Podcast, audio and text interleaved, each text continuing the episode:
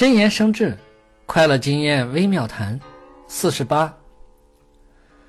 如果主事者能够以智慧对每种建议做出分析，以非常谦恭的方式和大家来商议，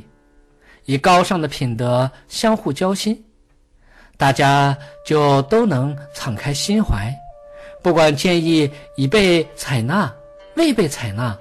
或者采纳其中部分，都不会使人感到不满意。由于主事者。用智慧辨别对错、粗细之后进行决定，